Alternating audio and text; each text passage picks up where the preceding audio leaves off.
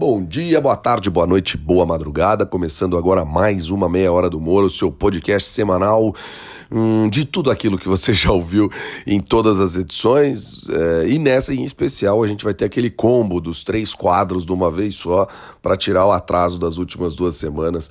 Um porque houve problemas técnicos, o outro porque meu papo com a Adi Ribeiro foi bem cumprido.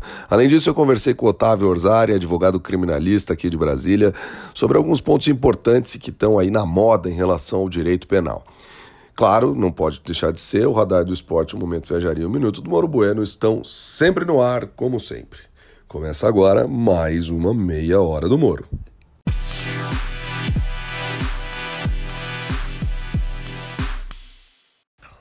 Começando o nosso podcast, mais uma semana da Meia Hora do Moro, eu quero primeiro, primeiramente aqui agradecer a todo mundo que me desejou um feliz aniversário na semana passada. Para quem não sabe, completei 34 primaveras, este este locutor, radialista, proto-locutor, proto-radialista, proto-podcaster que vos fala.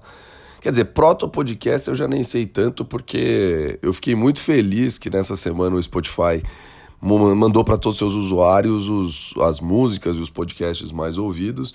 E eu fiquei realmente muito feliz porque a Meia Hora do Moro está entre os podcasts mais ouvidos de bastante gente que me mandou print, eh, que eu vi print no, no, nos stories do Instagram, enfim.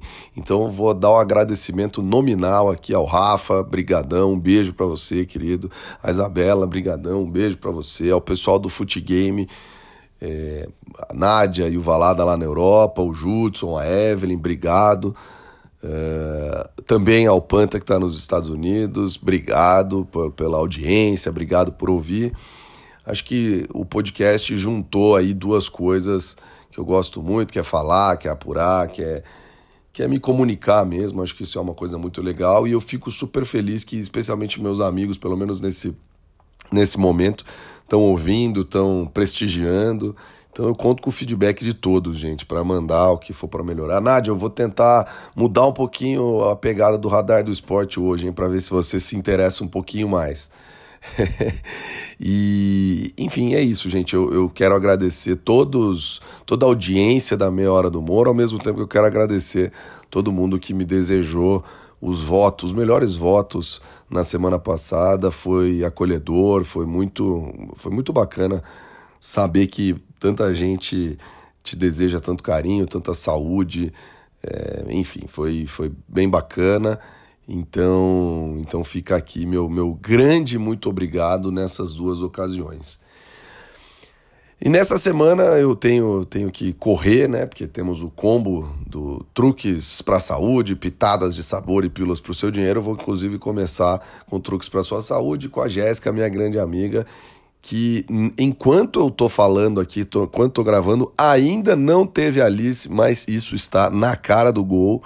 É, pode até ser que ela já esteja indo para o hospital agora, na hora que esteja, pode ser que ela esteja ouvindo o podcast indo ao hospital ter a Alice, mas ela traz algumas informações muito bacanas sobre fisioterapia na gravidez. Oi, João. Oi, pessoal que está escutando a meia hora do Moro. Hoje eu vim falar um pouco para vocês sobre a importância da fisioterapia durante a gravidez. Então, a gente já pode imaginar que durante a gestação a mulher passa por diversas mudanças hormonais e físicas. E isso pode gerar certos desconfortos. Além do trabalho de fortalecimento, trabalho de resistência muscular, trabalho postural, para que não haja ou para que os desconfortos sejam diminuídos, é importante pensar no assoalho pélvico.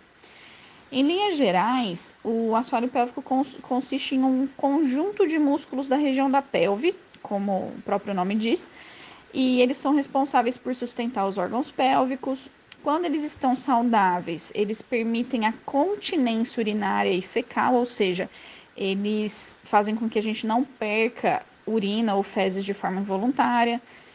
Eles permitem também uma relação sexual saudável, então sem dor, sem desconforto. E também permitem a passagem do bebê durante o parto. Só que durante a gestação, esses músculos têm que sustentar um peso muito maior do que eles estão acostumados, o peso do bebê, do, da, do líquido amniótico, da placenta, enfim. E aí pode acontecer de ter alguma disfunção nessa musculatura. pode, a mulher pode apresentar perdas urinárias, então é, solta um pouquinho de xixi quando tosse, quando espirra, por exemplo, ou alguma outra disfunção nessa região.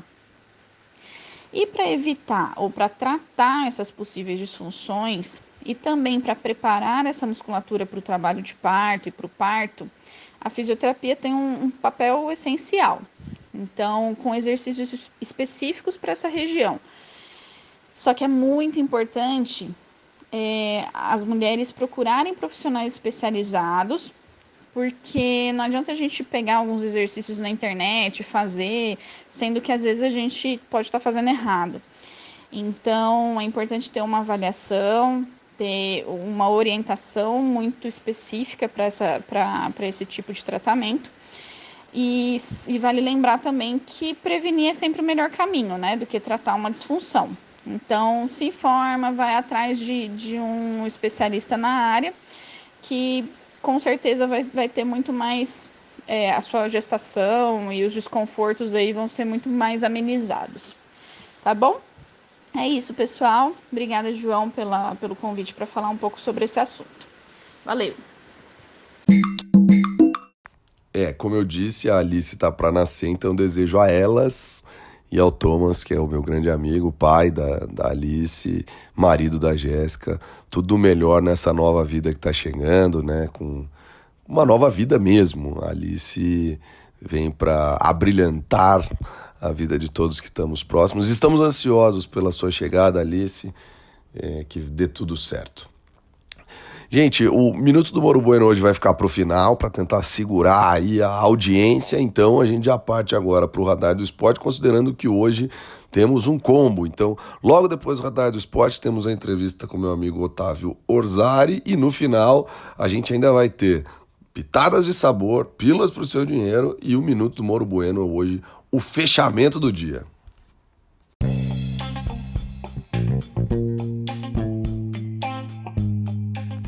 Radar do Esporte de hoje traz algo um pouquinho diferente das outras ocasiões. Nas ocasiões eu comentei um resultado, comentei um campeonato, mas hoje eu queria comentar a globalização de um esporte que é muito americano, muito norte-americano, mas que hoje já não está mais vivendo sem os estrangeiros. O que me chamou a atenção é, no campeonato da NBA foi que o Luka Doncic, jogador esloveno do Dallas Mavericks, e o Giannis Antetokounmpo, jogador grego do Milwaukee Bucks, foram eleitos, respectivamente, os melhores jogadores das conferências Oeste e Leste para os meses de outubro e novembro.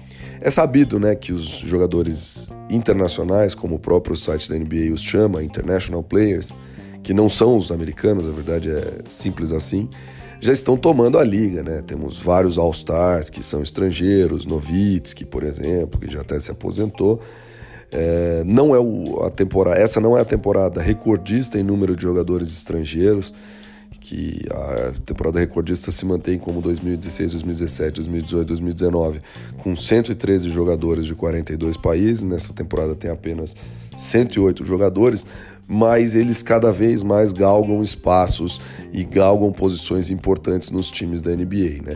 É, se você olhar hoje para as estatísticas mais importantes, entre os cinco joga melhores jogadores de cada estatística, pontos, rebotes, assistências, sempre vai ter um ou dois estrangeiros. Ben Simmons, que é australiano, está nessa, o Doncic está nessa, o Antetokounmpo está nessa. É bem verdade que algumas equipes da NBA já jogam com viés europeu, estrangeiro há algum tempo. O San Antonio Spurs é um exemplo muito grande quando tinha aí seu quinteto titular, dois ou três jogadores que não, não eram americanos. De Noble, Parker são os exemplos mais famosos, mas eu acho que é um caminho sem volta. E é um pouquinho disso que eu queria falar, queria até ter a opinião de todo mundo que escuta a Meia Hora do Humor, especialmente os amantes do basquete. Alô, Orlando, um abraço para você.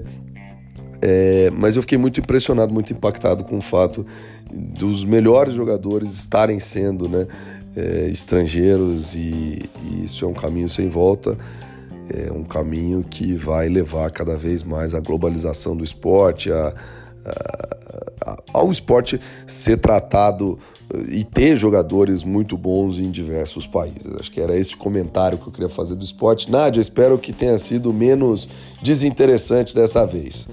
Valeu, pessoal! Pessoal, hoje estou aqui com o meu grande amigo, é sempre meu grande amigo, mas esse é meu grande amigo mesmo, o Otávio Orzar, ele é advogado criminalista, ele é formado e mestrado pela Faculdade de Direito do Largo São Francisco, meu colega de casa, e ele já trabalha há algum tempo com o direito criminal, direito penal, né, Otávio? E, e como é que é isso? Você atua em tudo que é área do direito penal, do direito criminal, porque até onde eu me lembro da faculdade de Direito tinham muitas áreas, muitos tipos de crime, muitos tipos, enfim. Brigadão por estar aqui na meia hora do Moro comigo. Ô João, eu que agradeço, um prazer enorme estar aqui. Então, direito penal, é, você não tem tédio, viu? É, cada, cada hora uma, uma loucura aparece, assim, no sentido de desafio. É, desde o momento que o cliente chega no seu escritório e está passando por um drama, até os dramas que depois o cliente nem vê que o advogado passa para defendê-lo desde de, da esfera policial até a última instância judicial. Inclusive falando de última instância, acho que é um ótimo gancho porque a gente está nessa discussão aí, parece que é infinita, se pode ou não prender uma pessoa que foi condenada em segunda instância, essa coisa toda. Então me corrija até se eu estiver errado, Otávio, mas a última decisão do Supremo Tribunal Federal foi de não permitir prisão logo depois de segunda instância, é isso? É isso. Com base no, num dos incisos do artigo 5 da Constituição, que diz que o cidadão não será considerado culpado até o trânsito em julgado da sentença condenatória, o Supremo decidiu que a prisão após a condenação por um tribunal não será automática. Certo. Ela depende é, do, do, daquela pessoa oferecer efetivo perigo à sociedade ou ao processo. Então, é, é, a pessoa pode sim ser presa, mas desde que se comprove que há um perigo e, portanto, a acusação tem que comprovar esse perigo.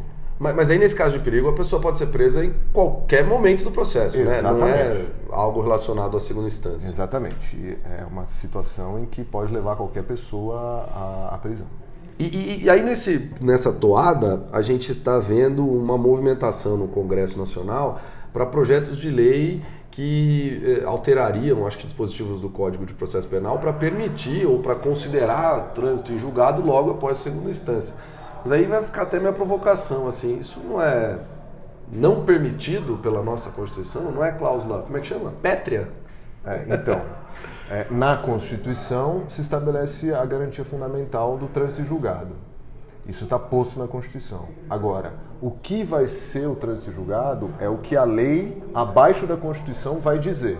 E aí é, entra aquela grande celeuma da quantidade dos recursos, de quais instâncias você pode percorrer para que termine o processo e fique definitivo. Então, a lei pode manejar, pode é, é, estabelecer como que se dará o trânsito julgado. Entendi. A gente vive muito essa, essa sanha punitivista, né? especialmente em crimes é, mais hediondos, vamos dizer assim, né? especialmente os crimes, a gente estava até conversando fora da hora, de crimes de sangue. É, mas isso, na verdade, faz muito sentido, essa questão de segunda instância, para é, indiciados, acusados que têm mais acesso a advogados, né? porque eles conseguem ter acesso a mais recursos, enfim. Você acha que isso pode passar, pode ir para frente, essa história de mudar o trânsito em julgado? Olha, acho que pode, acho que pode passar. Existe uma proposta de emenda à Constituição que determina, que propõe que o trânsito julgado se dará realmente num tribunal de segunda instância e o acesso aos tribunais superiores, notadamente o STJ, o Superior Tribunal de Justiça e o Supremo Tribunal Federal, eles rescindem, ou, ou seja, eles quebram esse trânsito julgado e aí buscam uma nova análise. Então é perfeitamente possível é, se mexer nisso, muito embora haverá quem defenda que é uma cláusula pétrea e que, portanto, não se pode mexer. Né? Então haverá essa discussão, qualquer alteração que o Congresso faça será devolvida ao Supremo. O Supremo terá que analisar novamente, sem dúvida. e hoje baseado nos, nos, nos votos dos ministros, né, no posicionamento dos ministros, é, tem algum tipo, é possível fazer alguma previsão se isso vai ser enquadrado como cláusula pétrea ou não? Olha, meu amigo, previsão é difícil no, no, campo político do futebol e hoje em dia no jurídico, qualquer previsão é, é mero chute, né? Então, vamos esperar as composições do Supremo, vamos esperar como é que é, as instâncias decisórias decantam essas questões. E, particularmente, é, na minha opinião, é, é, o que você falou, é uma questão de acesso à justiça, uma questão de assistência jurídica a todos, que envolve a discussão sobre a defensoria, que envolve o tempo razoável do processo, né, que também é um direito fundamental. Então, é, mesmo o acusado ele tem direito de, se for o caso de absolvição, por exemplo, de ser absolvido rapidamente, celeremente, com análise é, profunda das provas e tudo mais. Então, é uma questão complexa que não passa só por fulano ou beltrano deve ou não ir preso, mas de todo o sistema de justiça brasileiro, que envolve celeridade, que envolve é, acesso aos direitos, acesso a advogados, a institucionalização da defensoria pública, etc. Acho que isso é, acho que isso é super importante, né, Otávio? A gente fica é, focado nesses casos de maior visibilidade, mas no fundo, no fundo, tem um montão de gente que está presa ou que não está presa e deveria estar, que não tem visibilidade, né? Então a gente precisa Exatamente. Tem um, um, ministro do Supremo que, quando presidente e presidente do Conselho Nacional de Justiça também, é, fez um interessante trabalho de análise dos casos pendentes daqueles presos. E se detectou que milhares de presos estavam já com a pena cumprida e que deveriam ter sido soltos. E, portanto, estavam esquecidos no cárcere. Né? O cárcere é um drama da sociedade moderna e, como a gente sabe, está é, tá um pouco falido ou muito falido e não resolve os nossos problemas de segurança pública. Né? É, eu até conversei com o Gabriel, você conhece o Gabriel Sampaio no nosso episódio 7, então quem quiser voltar no episódio 7 ouvir a entrevista com o Gabriel, porque ele fala disso, né, de encarceramento em massa, encarceramento em massa de população negra e tal. É, mas eu gostei dessa, desse gancho, Otávio, porque a gente, eh, você mencionou que a, a, que a prisão é talvez um grande problema, porque em, até no final das contas ele não consegue ressocializar ninguém, ele talvez não seja exatamente a pena que a gente espera. Então eu vou para o momento viajaria e daqui a pouco a gente volta discutindo outros tipos de pena, até puxando um pouquinho, quem sabe, da sua tese de mestrado. Ótimo.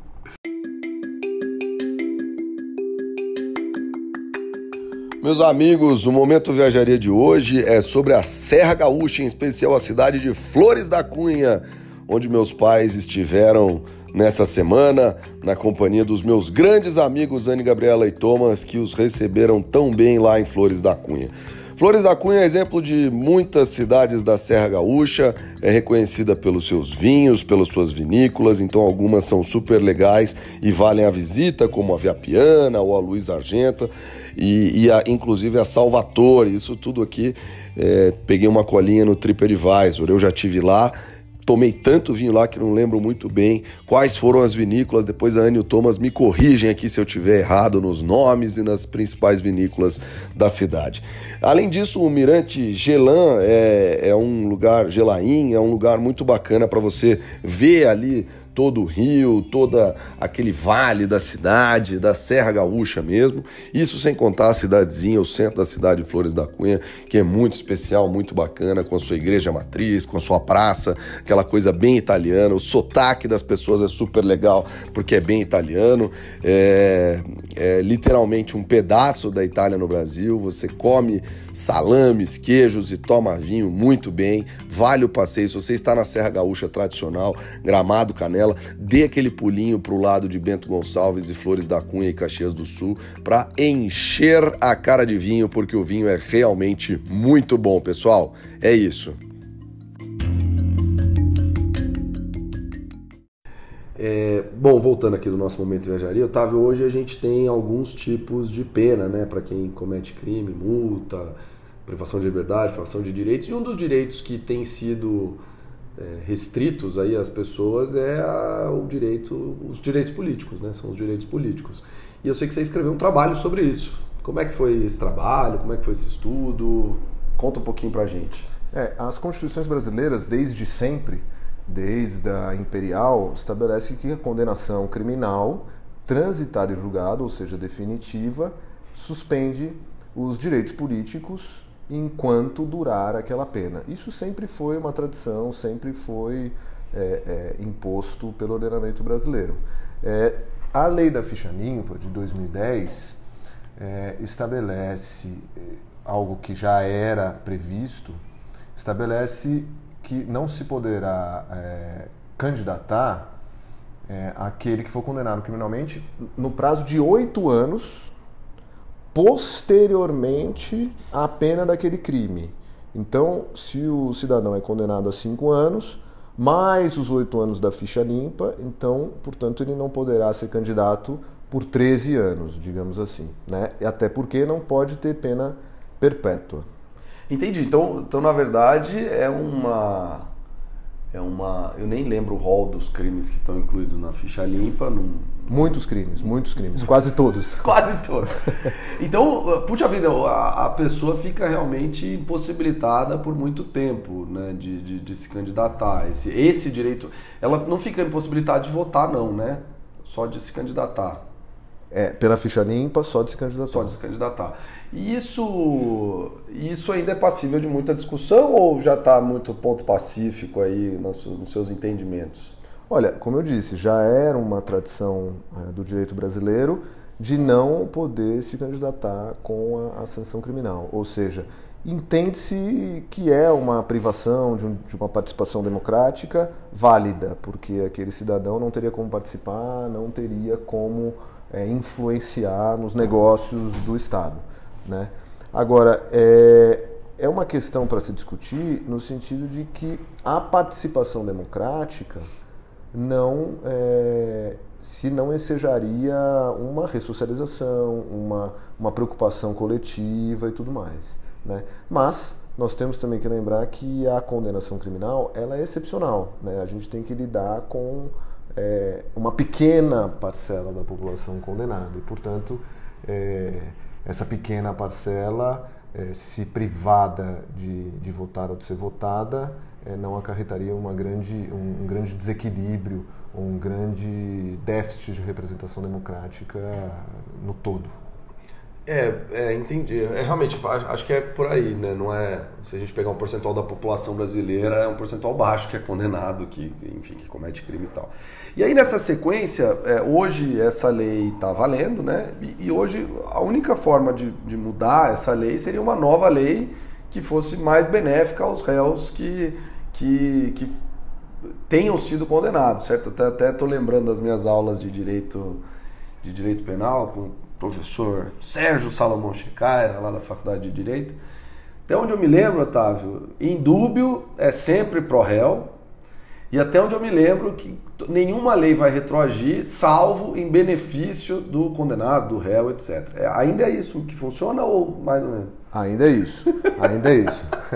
Esperamos que continue assim, né? Que não se possa é, uma lei futura, né? Prejudicar ou agravar uma situação, um fato que já aconteceu lá atrás.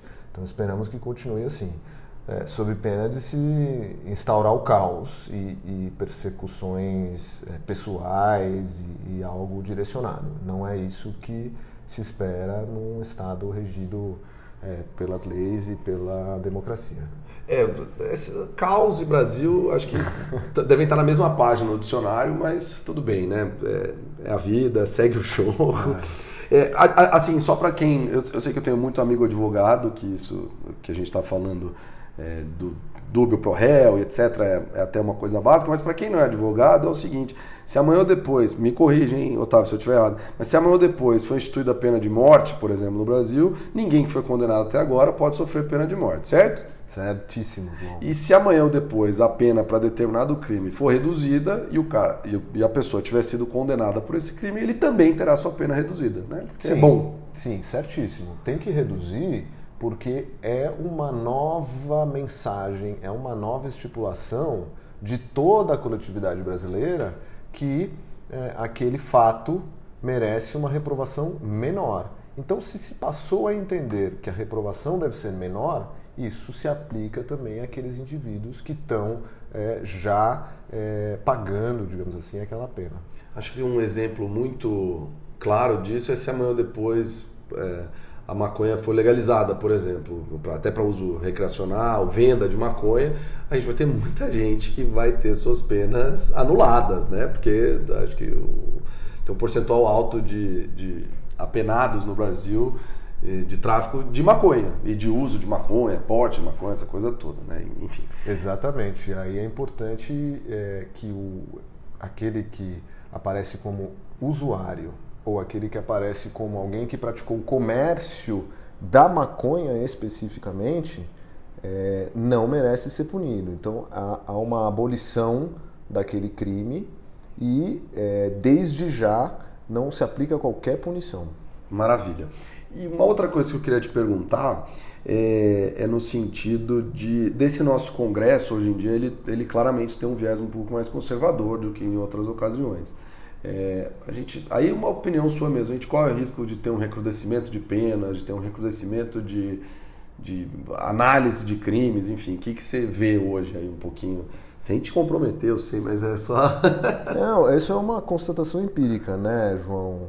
É, no Brasil e fora do Brasil, o que se percebe é uma pressão muito grande, como se solucionasse os problemas, do Poder Legislativo criar crimes ou agravar a pena, aumentar a pena daqueles crimes já existentes.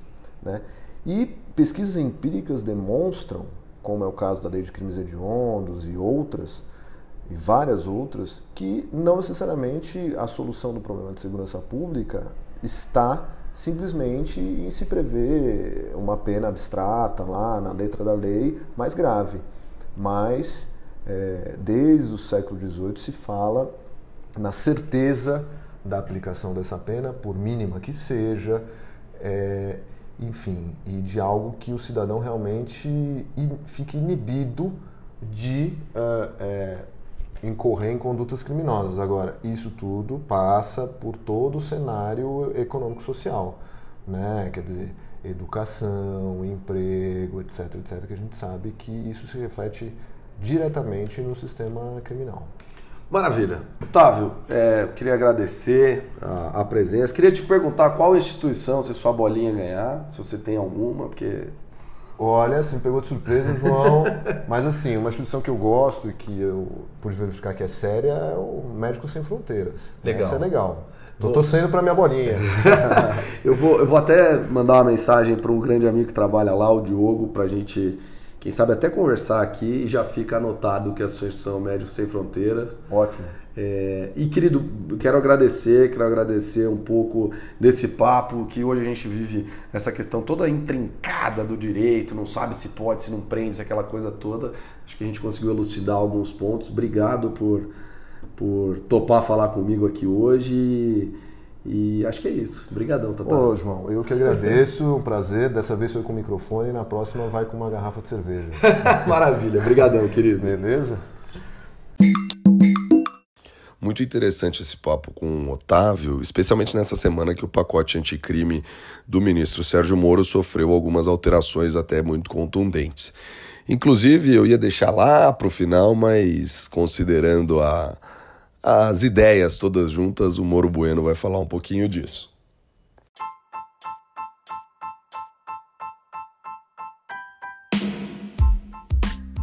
Em no apagar das luzes da Câmara dos Deputados, foi necessária a votação do projeto anticrime, do pacote anticrime do ministro da Justiça e Segurança Pública, Sérgio Moro.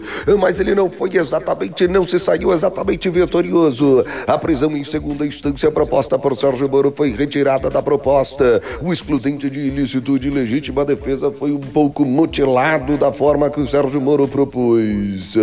Além disso, o famoso plea bargain, que é o acordo que o acusado pode fazer com o Ministério Público para cumprir o pedaço da sua pena também foi retirado da proposta. Finalmente, audiência por videoconferência, na qual, se um preso tiver, estiver longe em outra comarca, ele poderá participar por audiências e videoconferência, também foi retirado da proposta. Este sequer indo a plenário. E, finalmente, uma coisa muito importante para você que está na internet é saber: os crimes contra a honra, se forem cometidos pela internet, terão suas penas triplicadas. Um grande abraço. Moro Bueno tratando aí de um tema relevante nessa semana no Congresso Nacional, que é o pacote anticrime. Ele foi meio mutilado mesmo, mas acho que foi a intenção do nosso legislador não fazer mudanças tão contundentes, especialmente porque mudanças, certas dessas mudanças implicariam inclusive no encarceramento ainda mais em massa. Você que acompanhou, você que acompanha a meia hora do Moro, lembra que o Gabriel Sampaio conversou comigo e já disse que isso é um problema seríssimo no Brasil, esse encarceramento em massa. E alguns pontos do pacote anticrime, especialmente o plea bargain, poderiam levar a isso de maneira ainda mais pesada, ainda mais forte. Então, acho que o legislador, os deputados conseguiram um meio termo, um equilíbrio para a gente renovar algumas questões criminais e penais, ao mesmo tempo que evitar, que conseguiu evitar excessos, conseguiu evitar exageros. É, nossos dois quadros faltantes do dia são Pitadas para o Sabor e o Pilas para o Seu Dinheiro. Eu vou agora para o Pitadas do Sabor com a minha amiga Isabela Oliveira, que é dona do Instagram Bebel Bistrô, e ela ensina alguma coisinha que parece básica, mas talvez não seja tão básica assim. Olá, João. Muito obrigada pelo convite para participar do seu podcast. Sou a Isabela do Instagram Bebel Bistrô e hoje trago dicas para acertar o ponto certo do macarrão. Use 5 litros de água para cozinhar 500 gramas de massa. Quando a água ferver, acrescente uma colher de sopa de sal.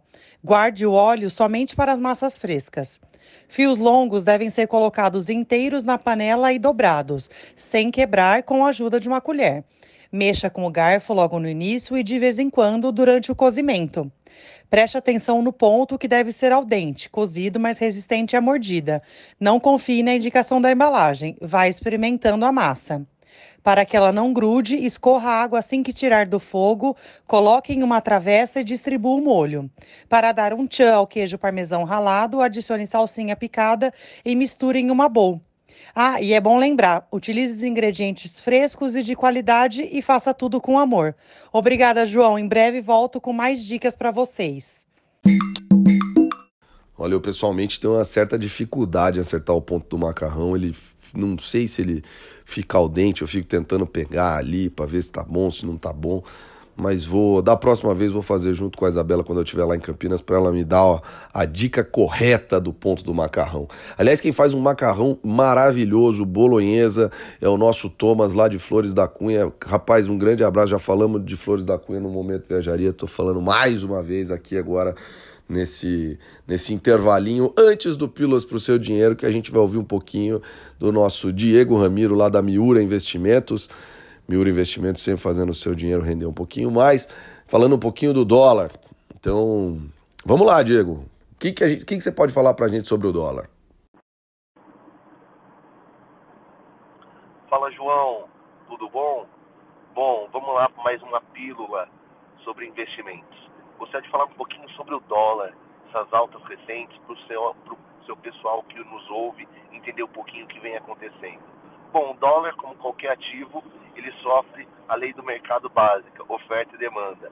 E nos últimos meses, com toda essa instabilidade na América do Sul, as moedas dos países sul-americanos passaram a não ser tão procuradas pelas recentes instabilidades.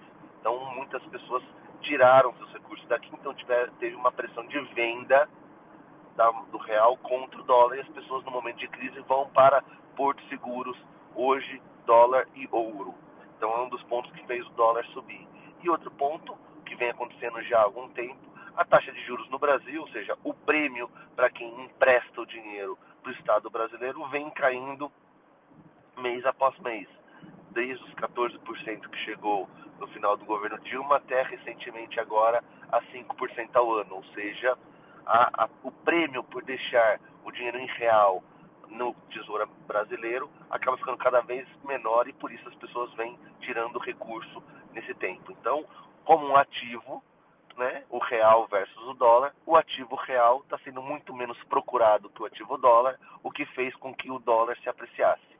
O que a gente espera no mercado é que essa apreciação não deva continuar por muito mais tempo, porque tem outros fatores que podem fazer o recurso de estrangeiro entrar no Brasil. E lembrando que toda vez que o estrangeiro entra no Brasil, faz com que a moeda brasileira aprecie contra o dólar ou outras moedas.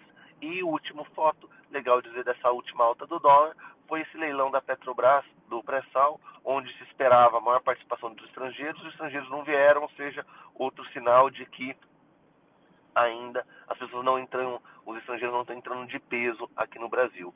Então é isso dólar vem subindo porque a procura pelo real vem diminuindo e nessa briga entre real e dólar, o ativo que está mais sendo procurado é aquele que sempre valoriza.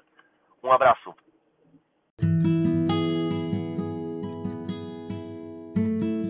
Bom, considerando tudo que a gente ouviu nessa meia hora do Moro, tudo que aconteceu essa semana, acho que se eu precisar falar o que mais você precisa saber essa semana, você precisa saber essa semana fazer uma ceia vegetariana, vegana de Natal e de Ano Novo, porque o dólar tá caro, a carne tá cara e não há muita, muita, muito vislumbramento de que esses preços diminuam no curto prazo, então temos que dar uma segurada mesmo na carne, no, no dólar, em produtos importados, aquela coisa toda. Se for viajar, até por isso falei um destino nacional para dar uma segurada mesmo é, nesse, nesse montante de moeda estrangeira que está bem complicado nos últimos tempos.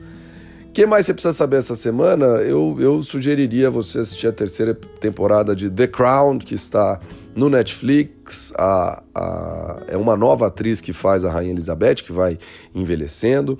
E uma coisa legal dessa temporada é que ela não foca tanto na Rainha Elizabeth ou no Príncipe Philip, como em outras ocasiões, mas temos episódios especiais aí tratando de outros personagens importantes da família real britânica, como o Príncipe de Gales o Príncipe Charles ou até mesmo a princesa Anne, que é a irmã do príncipe Charles, também filha da rainha Elizabeth. Então acho que é, é aquilo que as coisas vão se atualizando, né? O tempo vai passando na Inglaterra, no Reino Unido elisabetano.